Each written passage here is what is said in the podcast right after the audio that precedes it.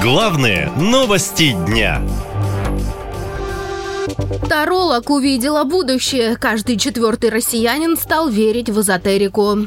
Использование эзотерических инструментов при принятии решений и советов астрологов, нумерологов, тарологов и магов считают полезными 25% опрошенных компанией iForce Research. Однозначно полезными при принятии решений в работе эзотерические практики считают 25% опрошенных скорее полезными, чем нет 24%, полностью бесполезными оставшиеся 51%. Абсолютный лидер эзотерических технологий для предпринимателей, астрологический прогноз на ситуацию, затем неожиданно популярна нумерология, тарологи, рунологи и другие предсказатели упоминают 10% опрошенных, 7% имеют опыт использования магии или экстрасенсорики. Крупные бизнесмены, миллионеры и чиновники самых высших рангов хоть в вопросе участия и не принимали, но у большинства из них тоже есть личные маги, шаманы, тарологи или астрологи, говорят специалисты. Все это для того, чтобы немного облегчить груз ответственности, считает социолог Мария Савенкова.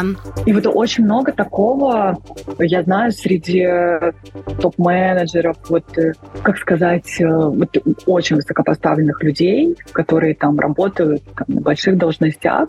Вот тоже часто бывает такое, проскальзывает, что там а, оказывается таролог, астролог, э, кто-то еще, менторы там.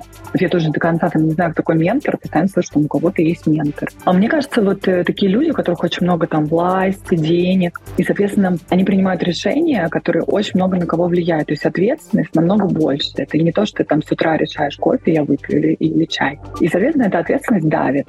И чтобы немножко снять с себя это напряжение, ты переносишь эту ответственность там, на астрологию, на таролога, на ретроградный Меркурий.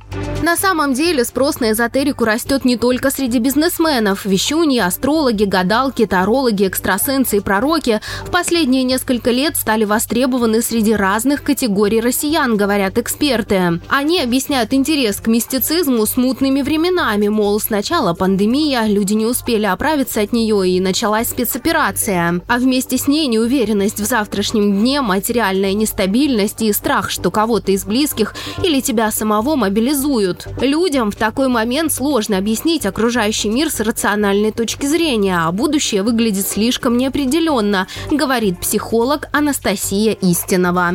Чем более темные времена, тем больше колдунов, к сожалению, тем больше экстрасенсов, тем больше магии. Людям нужно хотя бы на что-то опираться, даже если это иррационально.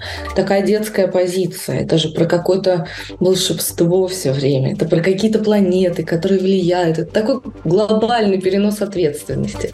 В том, что интерес россиян к эзотерическому контенту связан с желанием в кризисные времена убежать от реальности, уверена и психолог Светлана Санитарова. Когда мы хотим справиться с тревогой или с дополнительным стрессом, мы пытаемся нащупать какие-то точки определенности. Посмотреть какой-то совет астролога, почитать гороскоп, сходить к магу. То есть люди идут за определенностью. Им не важно, правдивая она или нет. Эксперты добавляют, что ответственность за любовь россиян к мистическому и эзотерическому несет и телевидение. Та же битва экстрасенсов выходит уже 16 лет, и каждый новый сезон бьет рекорды предыдущего. Люди устали от реальности, от новостей с фронта, стресс зашкаливает, с финансами туго. Ну а создатели медиаконтента этим пользуются. К слову, эзотерическая литература и колоды Таро за последние полтора года выросли в продажах маркетплейсов на 600%.